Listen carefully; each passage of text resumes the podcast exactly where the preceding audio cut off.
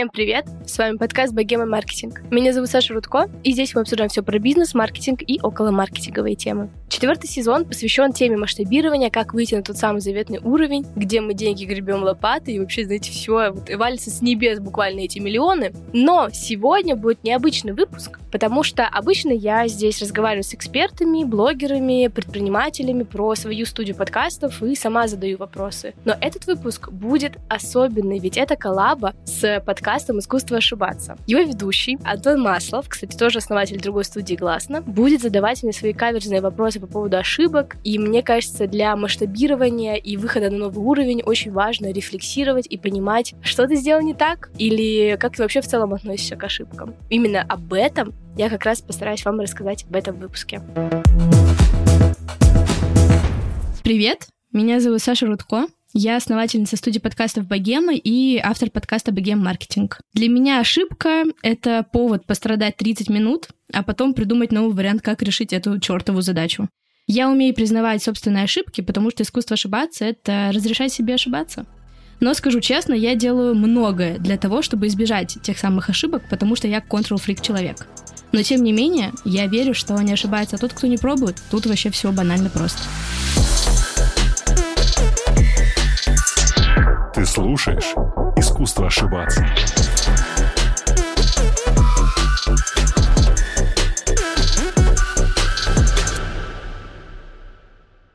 Супер.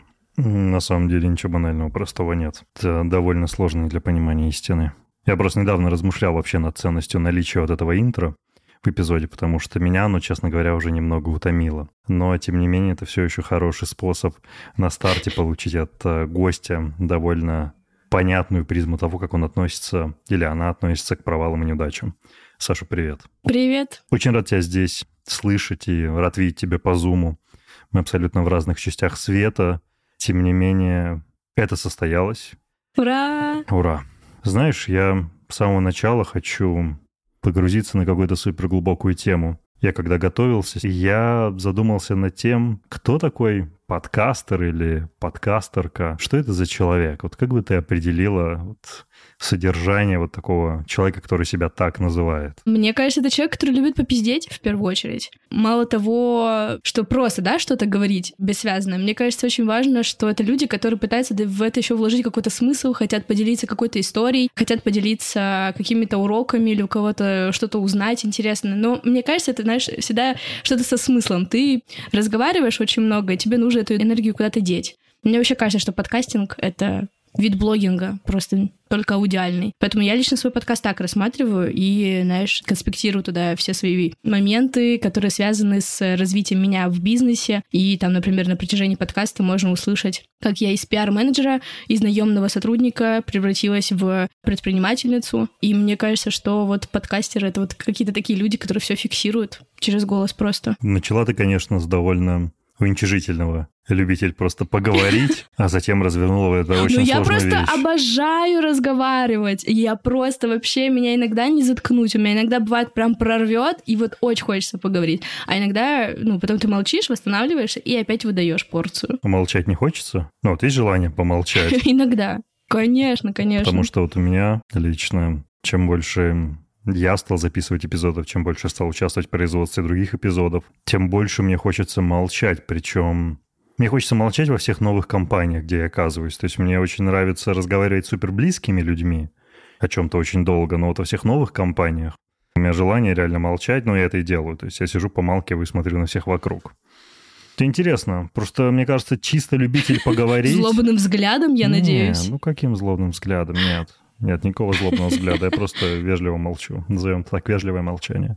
По поводу самого определения того, кто есть такой подкастер. Ну вот, знаешь, э, мы же ведь с тобой оба, кажется, находимся в одном э, довольно крупном русскоязычном чате подкастеров, да, Мгм. там время от времени, мне кажется, оба его почитываем. Но смотри, там практически тысячи человек, из которых я бы, наверное, бы прям подкастерами, ну, в таком реально чистом смысле назвал бы, не знаю, ну, человек, может быть, 50, 60. Это, знаешь, это как называть себя блогером, когда у тебя, не знаю, 100 подписчиков, неважно в какой социальной сети, и ты супер нерегулярно что-то несвязанное выкладываешь, но говоришь, что ты блогер. Поэтому как-то с этим сложно. Я просто в последнее время думаю над своим амплуа, то есть кто больше уживается во мне. Какая-то творческая личность, какой-то предприниматель, например, или вот... У тебя, кстати, какие амплуа? Ты вот в себе какие начала можешь выделить? Ну вот помимо подкаста руки установили, что мы оба любители поговорить.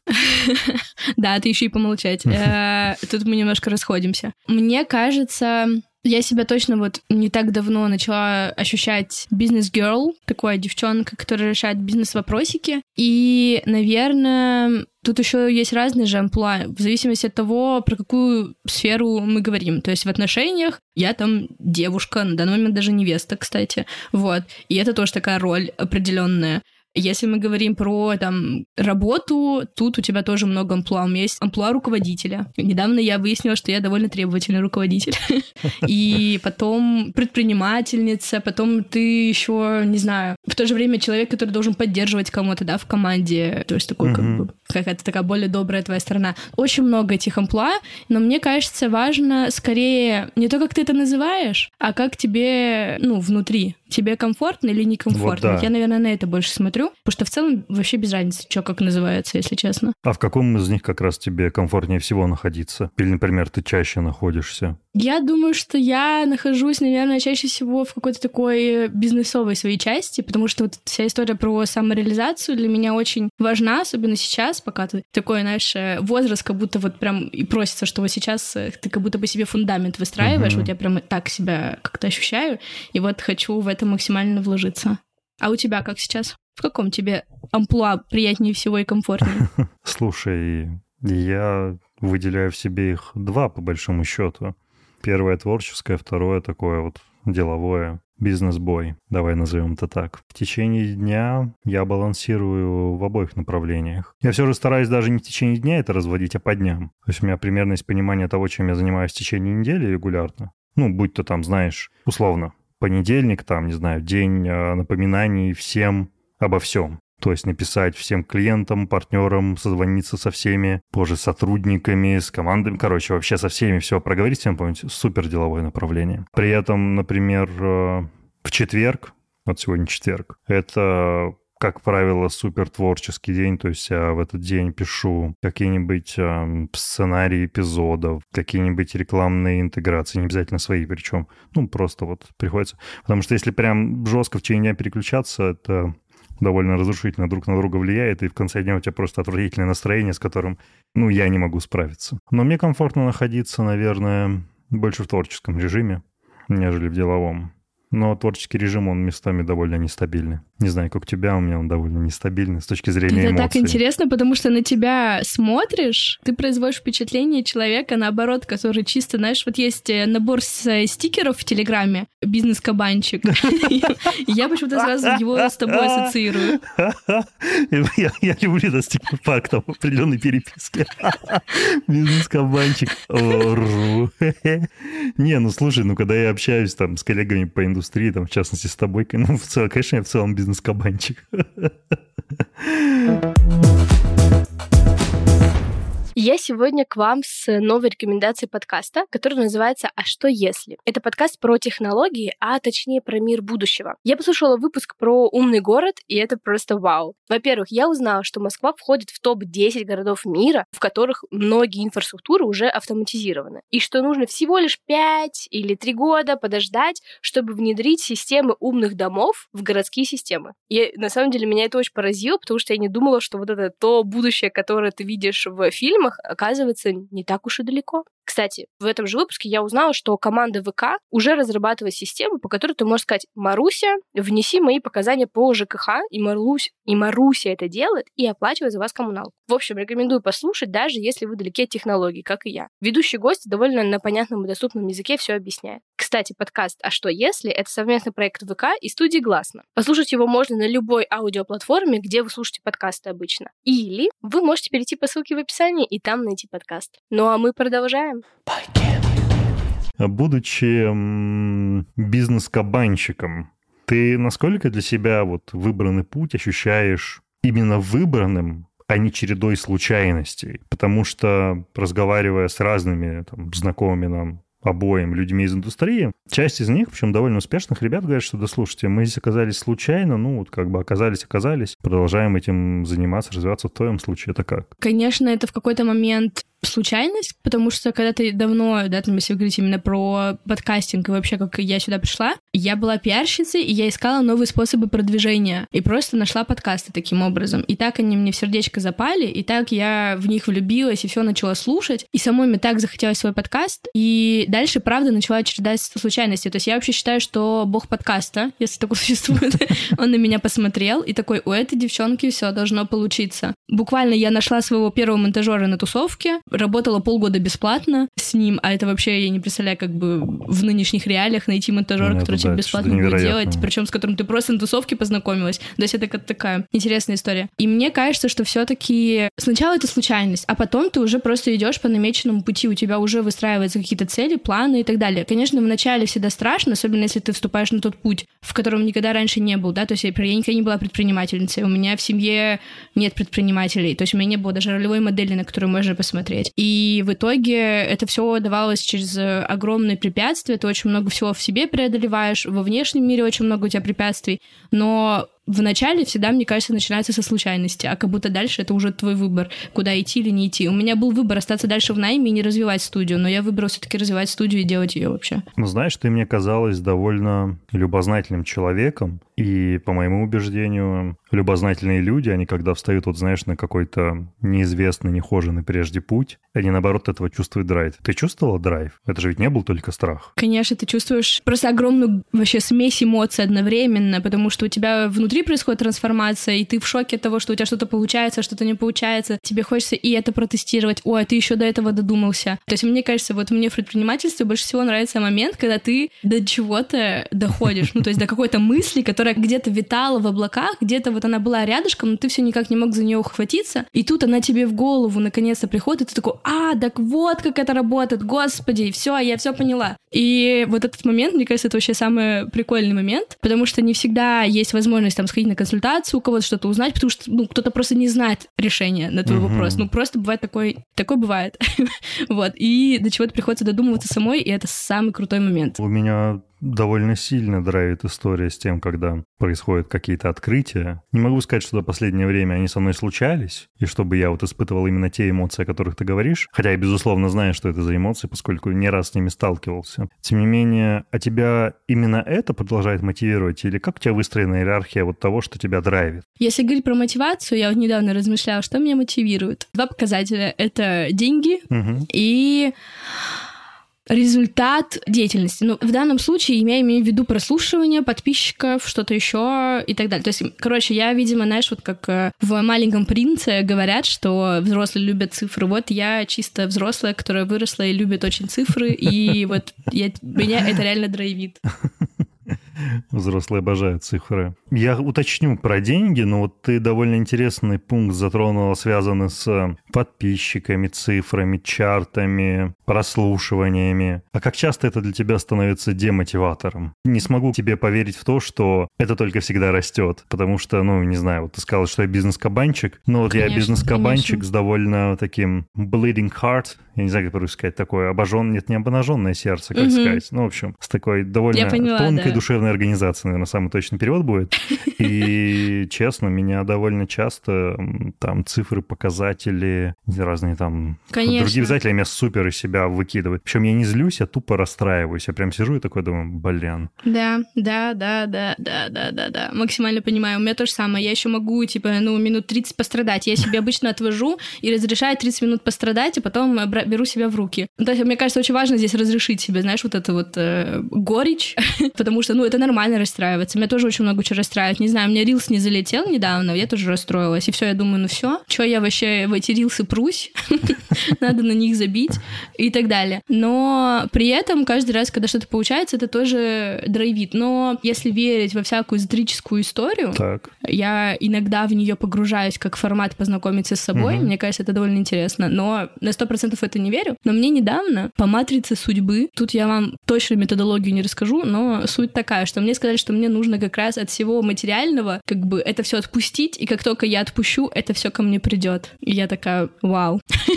и как это сделать. Короче, пока я не придумала, и не знаю, насколько в это верить, но что-то в этой фразе у меня откликнулось внутри. Ну, эзотерика — это интересное направление. То есть к нему можно довольно по-разному относиться и скептически, и даже это ненавидеть. При этом, когда ты действительно в первый раз с этим столкнешься чуть поглубже, чем на обывательском уровне, ты наверняка найдешь что-то интересное, что тебя зацепит. Но, наверное, главное прям угу. слишком сильно в это не уходить. У меня так было это с тоже книжкой правда, да. Зеланда, возможно, ты ее даже чуть читала, угу. «Трансерфинг реальности». Это, да, да, да, да, да. И мне так и не удалось прочитать ее целиком, просто потому что это супер тяжело читать, неважно, причем в каком возрасте. У меня было несколько подходов к снаряду. Но какие-то интересные моменты там были. Скажи, а вот когда ты расстраиваешься, вот эти вот там, там не знаю, 15-30 минут грусти, ты просто расстраиваешься, то есть ты только эмоционально это проживаешь, или ты в какой-то момент, ну вот условно, как тебе 15 минут завершается, ты идешь делать выводы, условно, почему там этот рилс не залетел, почему там, не знаю, этот эпизод не выстрелил, ну, или это только эмоциональная история? Слушай, у меня чаще всего это эмоциональная история, то есть надо дать какую-то разрядку и прожить эмоцию, потому что как только ты не проживаешь, начинаешь болеть, еще что-то, начинает болеть голова. Вот у меня недавно проснулась какая-то чакра мигрени, и каждый раз, когда я себя плохо чувствую, что-то у меня не получается, или я устаю очень сильно, у меня начинает очень адски болеть голова, как никогда раньше вообще она не болела. И мне кажется, что вот самое главное, ничего в себе не копить, поэтому для меня это скорее больше эмоциональная история. А потом ты уже с более холодным рассудком идешь и размышляешь. Я не готова сказать, что я прям, знаешь, доскональный какой-то анализ, что я вот прям вот анализ делаю, вот у меня плюсы, минусы, плюс-плюсы, что нужно доработать. Это как бы слишком уж структурно.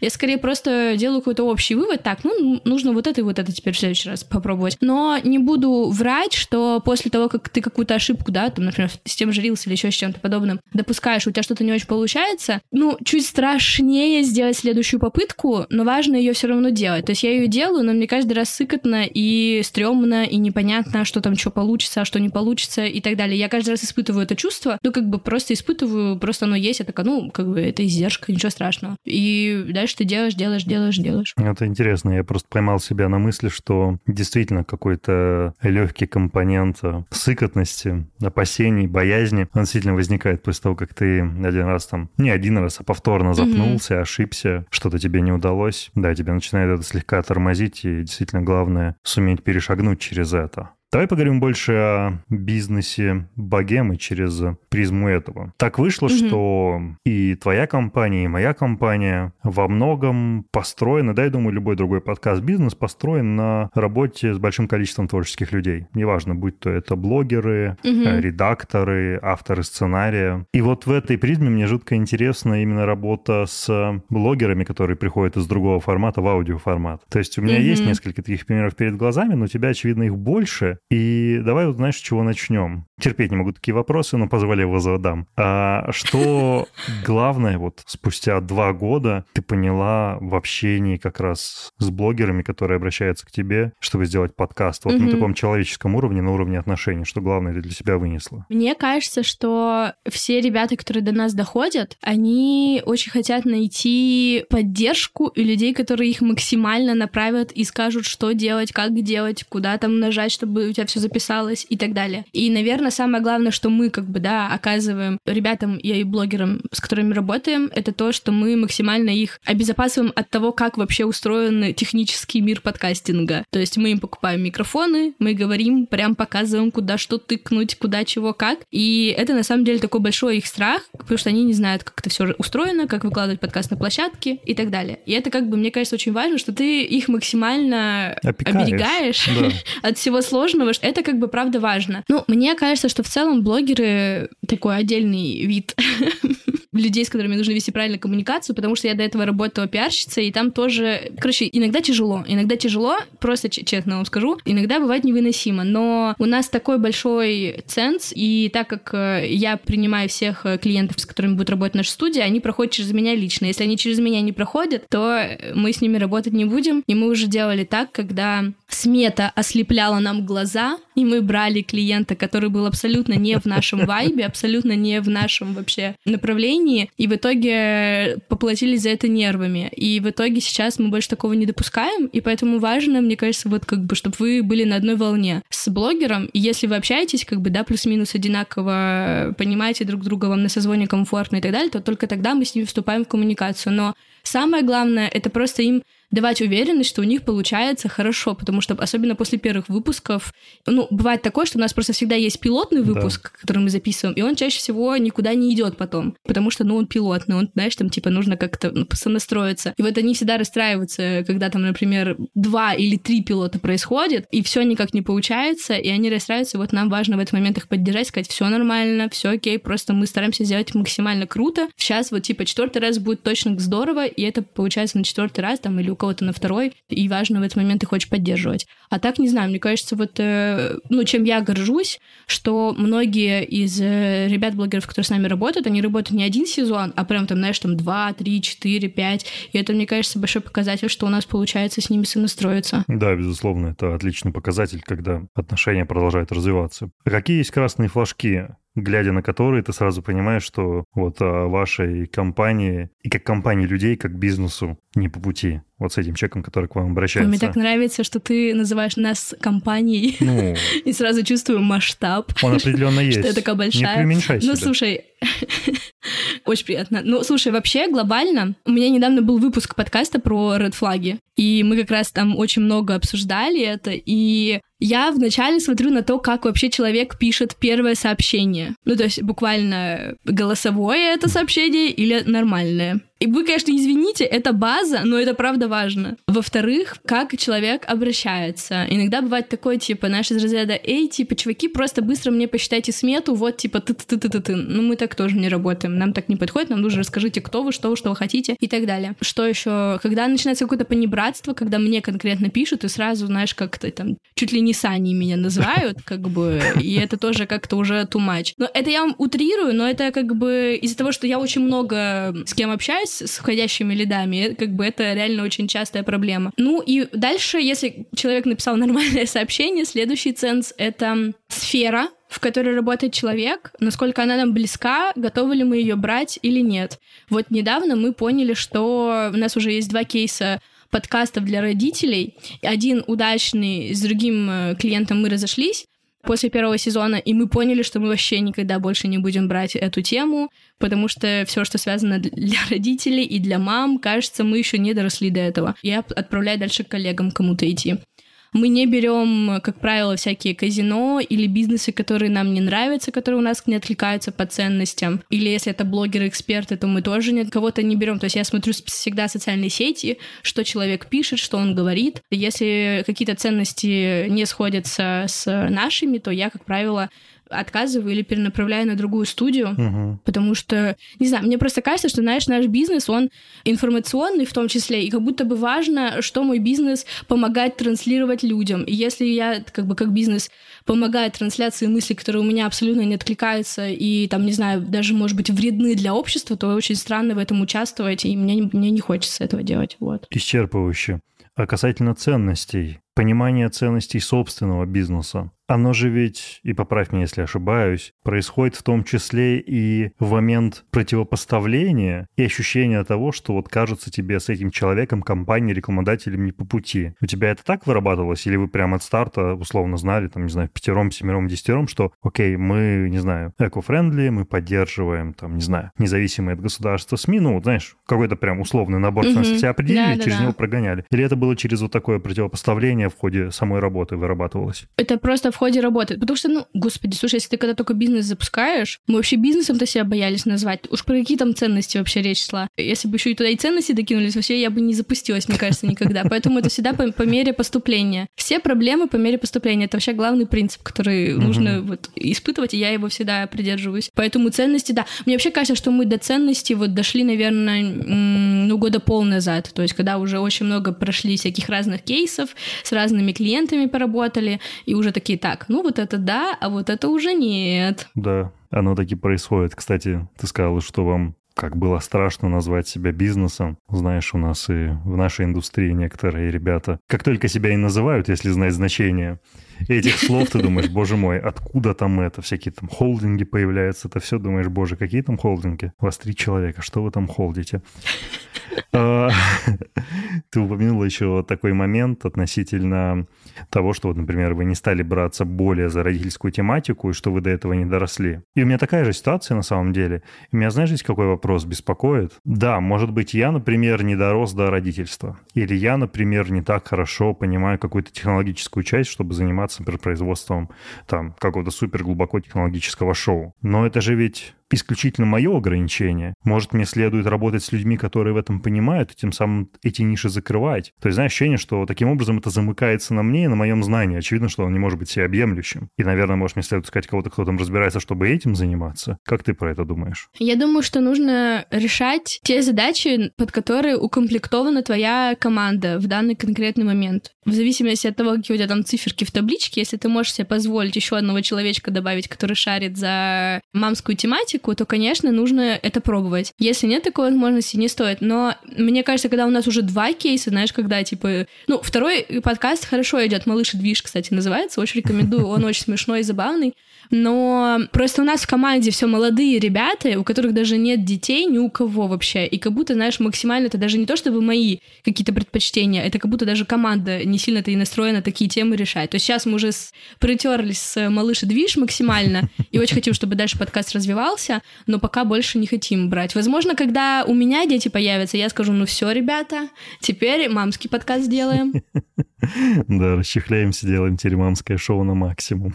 Слушай, а ты в секретах, э, в Тинькофф бизнес-секретах говорила, что у вас структура заработка с блогерами, артистами выстроена таким образом, что они вам платят поэпизодно. Они как бы вот в этом поэпизодном платеже это как бы покрывается технический продакшн и какое-то сопровождение, смысловая часть как бы на них, или это прямо смысловая часть, а какие-то нарративы, сценарии плюс э, продакшн? То есть э, как это в деталях?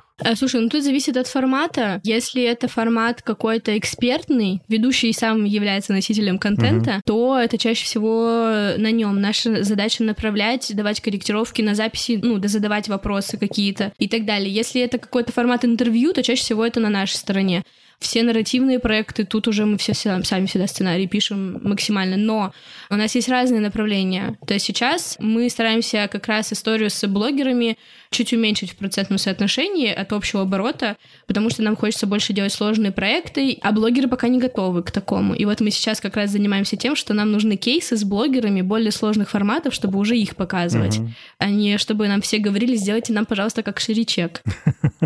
Ну, ширичек — это отличный подкаст, отличный Ширичек — это классика и легенда. Ну, вполне, вполне, соглашусь. Недавно, кстати, довольно активно как раз в этом чате обсуждали рекламу в метро. Я не знаю, конкретно вы ее а, запускали, а, серьезно? и Ирина сама видела. запускала. Нет, что про это было? Или там столько отметок получила да? с, э, с этими... Ну, это вот как вот такой вау-эффект. Это, мне кажется, пиарная история очень хорошая в этом смысле. А, смотри, мне есть, что еще интересно относительно работы с блогерами. А как вот их удерживать по мере накопления их собственной экспертизы. Ну, то есть, вот, например, с Ирой, да, вы сделали уже там X сезонов.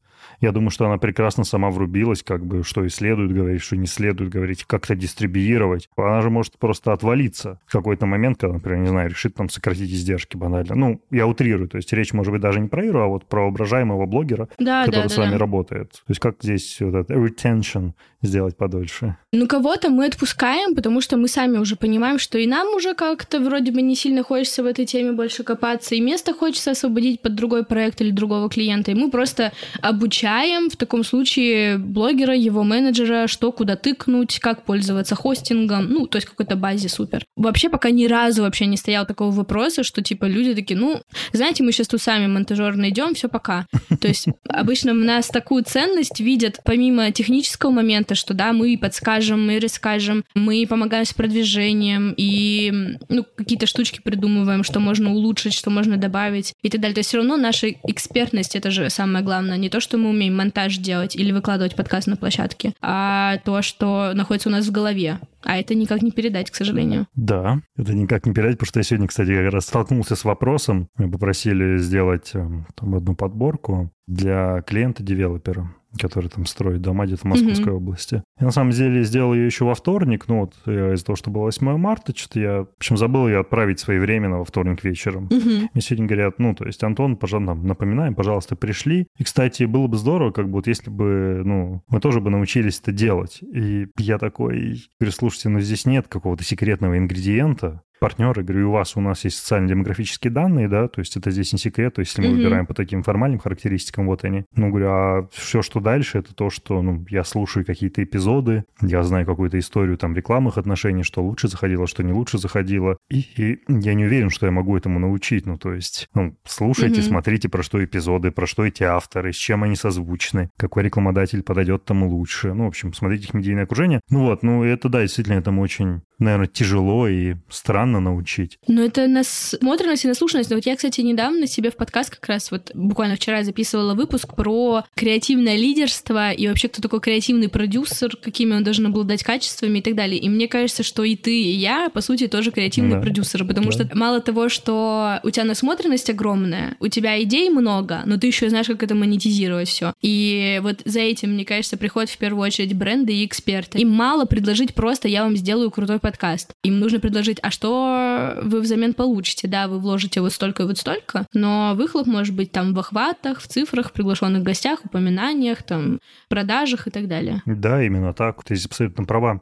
Насчет э, ролей, которые вот конкретно мы с тобой совмещаем, здесь, конечно, можно и долго перечислять, и долго дискутировать одновременно, потому что, ну, если подходить к этому строго с точки зрения там кинопроизводства, то там есть генеральные продюсеры, да, которые вообще курируют mm-hmm. весь процесс, есть исполнительные продюсеры, которые занимаются финансовым и маркетингом, есть креативные продюсеры, которые занимаются управлением креативной командой, творческой составляющей, есть линейные продюсеры, боже, там можно сойти с ума. И вот как раз а, насчет этого тоже хочу поговорить. Ваш образовательный поток, ваша образовательная выручка. Знаешь, по моему супер субъективному мнению, я вот здесь в кое веки скажу, что я не претендую на никакую объективность, потому что я очень плохо это понимаю.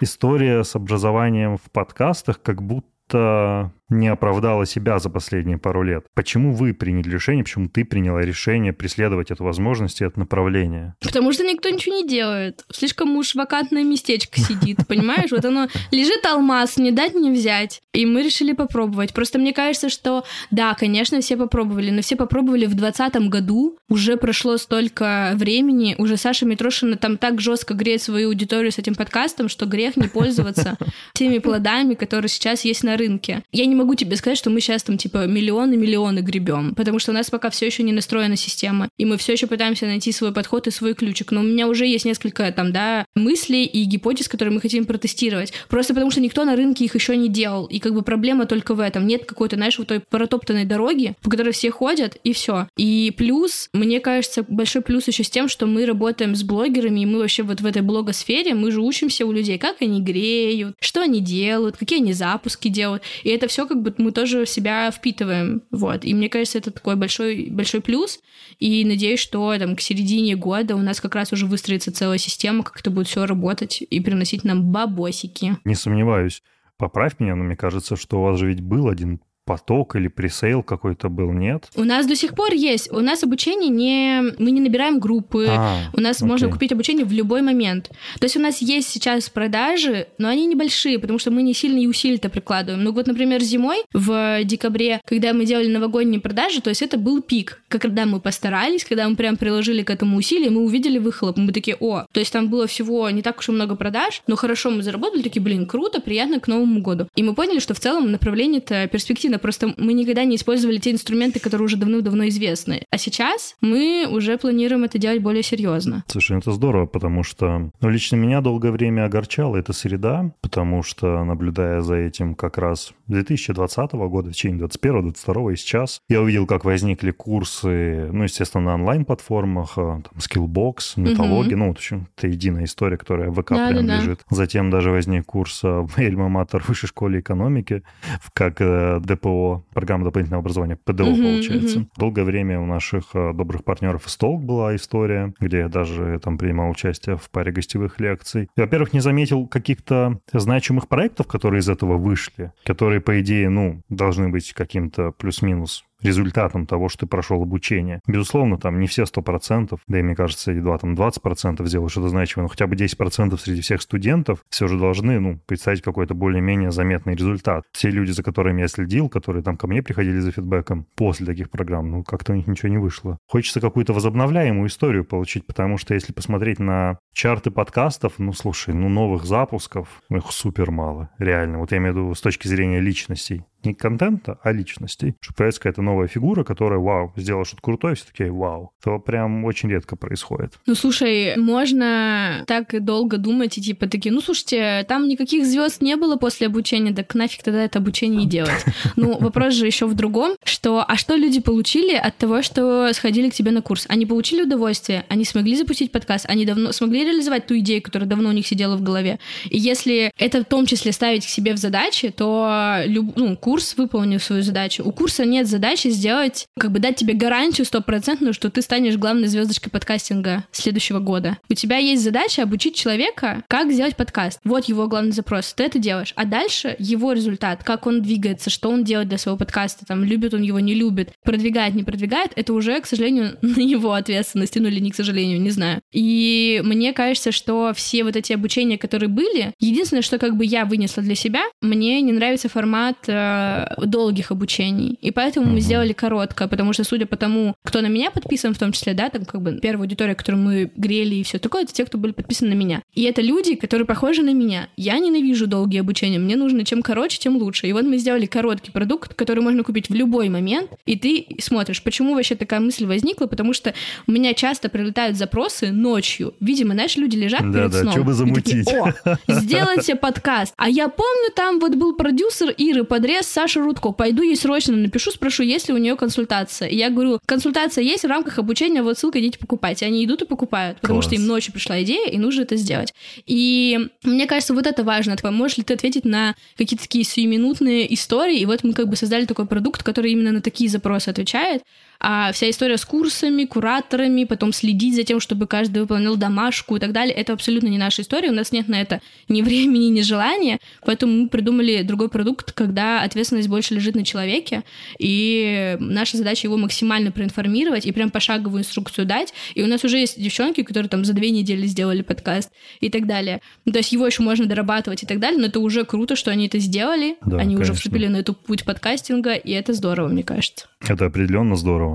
Позволь я просто побуду скептиком ради драматургии душнилой? в этом эпизоде. Нет, именно скептиком, не душнилой, но исключительно ради драматургии. Хотя позиция, которую я буду озвучивать, она на самом деле довольно близка мне. Как ты помнишь, э, и как вы знаете, возможно, дорогие слушатели, если не знаете, теперь узнаете, Александра, я и еще ряд подкастеров. Не очень большая группа, но мы как раз были организаторами, соорганизаторами фестиваля «Слышь». Первого фестиваля подкастов на русском языке, который вот мы делали в 2020 году, в 2021 году. В 2022 году э, кто-то пытался, кто-то не пытался. Ну, в общем, каждый год у нас была отдельный день, сессия, посвященная питчингу. То есть каждый желающий мог прийти, представить mm-hmm. свою идею в определенном формате. А жюри, которое как раз было из нас, организаторов, получить некую обратную связь, а лучшие идеи награждались призами. Так вот, к чему я? Находясь на этих питчах, знаешь, меня всегда довольно сильно утручало, несмотря на то, что там были местами очень хорошие идеи, что зачем-то вот этим реально некоторым из них талантливым ребятам нужна обратная связь. Но она им не нужна. Все, что необходимо, пойти и сделать. Обратную связь даст первая аудитория, реакция аудитории, реакция людей вокруг.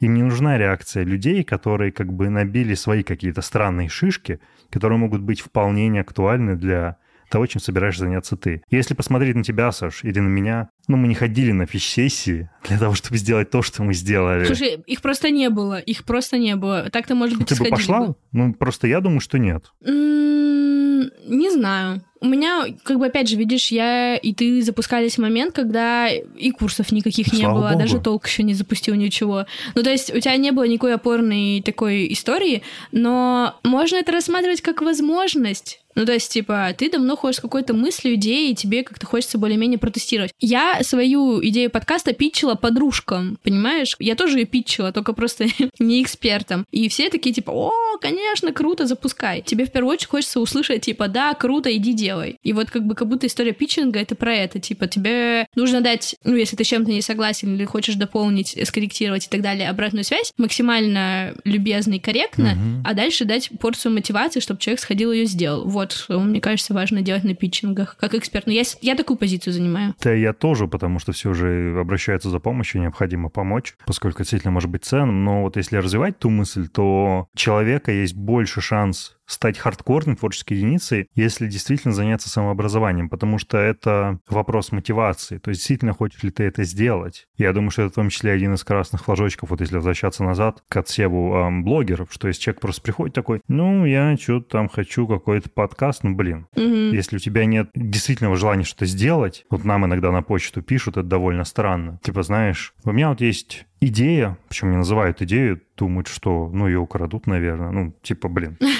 Ну, это, этого можно бояться. Я боялся это какое-то время, потом понял, что, слушайте, свои идеи могу там притворить я и, может быть, еще какое-то ограниченное количество людей, неважно. И вот у меня есть какая-то идея, вот скажите, сколько будет стоить ее запустить? Я не могу запустить, но вот желание бешеное имею. Ну, честно говоря, навыков у меня никаких нет. Ну, Блин, и чё? То есть, там, условно, ты предлагаешь нам сделать для тебя шоу, где ты будешь, ну, не знаю, там, ведущим, автором, хрен знает кем. То есть мы должны как бы свою экспертизу, которую мы там копим, не знаю, 6 лет, вот вложить час в тебя, чтобы... И знаешь, это такая какая-то, получается, очень странная конструкция, и вот это вопрос возвращается опять к тому же. То есть проходить курс, блин, ну, все же в интернете есть, пойди прочитай, если ты реально хочешь научиться. Слушай, ну вопрос же в том, что тебе нужно приложить усилия, в том, чтобы пойти самому почитать, что-то поделать. Вопрос в усилиях. Тебе лень прилагать усилия, тебе легче сходить к человеку, который уже набил свои шишки, уже походил, поделал то же самое, что ты, и уже тебе хоть какой-то самари выдаст. А дальше ты опять идешь набивать свои шишки. Вопрос же в обучении в этом, мне кажется, по крайней мере. Вот когда я хожу на обучение, а я крайне редко на них хожу, у меня есть какой-то конкретный запрос. Вот мы, например, ходили на школу предпринимательства.